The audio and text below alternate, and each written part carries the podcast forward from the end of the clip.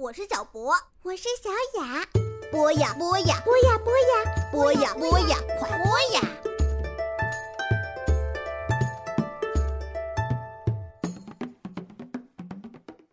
小朋友们，你们好，欢迎收听《冒险夏令营》。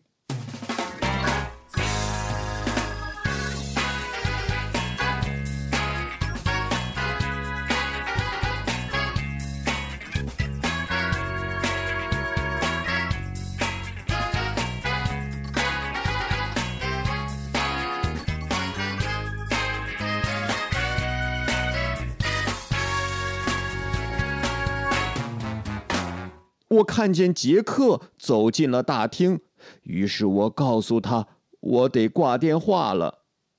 我本以为妈妈会担心我的健康呢，看来爸爸已经给他洗脑了。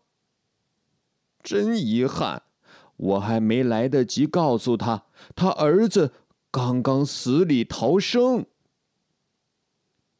杰克径直向我走来。他让我帮他去捡掉在花园里的球，只有他和我两个人。我在玫瑰花丛里找到一个红色的球，杰克很满意，干得好，吉姆。他拍了拍我的背，他的手仍然停留在我的肩膀上。你现在还觉得有点难过吗，吉姆？他们一直嘲笑我，说我是胆小鬼。好吧，确切的说，只是其中某个人，他也在我房间，不过不是饼干男孩。杰克坐了下来，我也坐了下来。吉尔，杰克把红球扔给我。我叹了口气，接住球。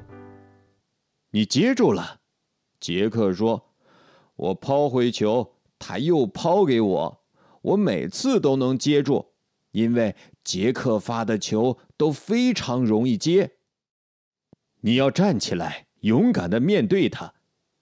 杰克说着，大力回击了球。啊哈！球又飞进了玫瑰丛。我又跑去找，我还发现了一只正在扭动的毛毛虫，它差点要被球碾成饼了。我轻轻摸了摸它，我喜欢这只小虫子。我说着，把它拿在手里。说到吉尔，它就像一只黑乌鸦，不停的啄我。杰克看起来像是吓了一跳。他没有想到我会喜欢虫子，因此我告诉他，我曾经养过一条叫威廉的宠物虫。我在一个鞋盒子里装上泥巴，给它做了一个特别的虫子旅馆。但是妈妈大呼小叫的要我把鞋盒子倒进花园里，威廉也要一起倒掉。告诉你个秘密，吉姆，杰克说。杰克说他害怕毛毛虫，一直都是。当他还是个小男孩的时候就害怕，因此其他男孩嘲笑他，把虫子扔到他身上，弄得他尖叫。然后有一天，我觉得这太丢脸了。我命令自己捡起一条虫子，然后扔回去。从此以后，就没有人再那么捉弄我了。我在想，吉尔会不会害怕虫子？杰克说：“每个人都有害怕的东西，老鼠呀，黑暗呀，还有尿床。”我拈起那条扭曲的小虫子。杰克长长的尖叫了一声，然后说：“他怕死了。”不过他只是装个样子，开玩笑罢了。杰克，我觉得你一直都在开玩笑，故意说笑话，让我觉得好过一点儿。我说。杰克大笑，说我在猜测方面很有天赋。这时，我忽然猜到了一件事，我知道我的朋友饼干男孩最害怕什么：饼干被吃光。有趣的是，当天晚上，我发现了吉尔最害怕的东西。睡觉的时候，我几乎又听到第一天晚上那种哭声，呜呜咽咽的。你能听到一种很滑稽的哭声吗？我在床上悄悄对饼干男孩说，但是他已经睡着了。哀嚎声还在继续，也许是别的房间里的小孩，他一定很小，差不多是个婴儿。他听起来很悲伤，也许是因为他不明白什么是夏令营，认为自己永远会被关在这儿了吧？他在哭着想妈妈。我坐起身来，滑下床，小心翼翼地打开门，哭声似乎清晰一点了。我站在门外，紧张的发抖，不知所措。突然。一只手抓住了我的肩膀，吓得我尖叫起来。“嘘，闭嘴！是我，是吉尔的声音。”你吓到我了，我愤怒的小声说。“好吧，你要干嘛去？半夜不睡觉，溜去哪儿？你把我吵醒了。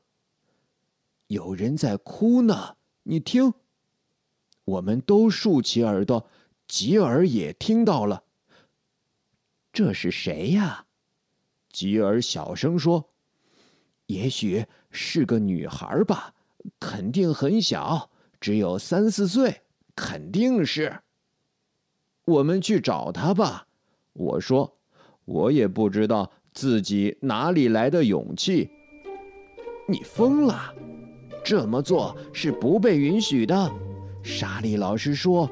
除非紧急情况，晚上我们必须待在屋里。这就是紧急情况呀！来吧，快点儿！我的好奇心战胜了恐惧。吉尔不情愿地跟着我。我想声音是从走廊右边传来的。我说：“嗯，我拉着你吧，太黑了。”我怕你会被女巫抓走。吉尔拉着我的衣角，我们站在那儿听了一会儿，一阵特别诡异的哭声响起来。我确定无疑是那个方向。呃，会不会是女巫的圈套啊？我们回去吧。吉尔拉着我，有点哆嗦。他在哭呢。我们不能放着他不管呀！我都开始佩服自己的勇气了。能，我们能放着不管的？我们本来就不该违反校规，这是禁地呀。好吧，那我自己去。呃，好吧，那你自己去吧。吉尔说。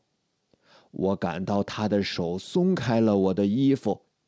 但在我刚刚开始害怕、后悔让他走的时候，大概也就几秒钟的时间，他的手就又放回了原位。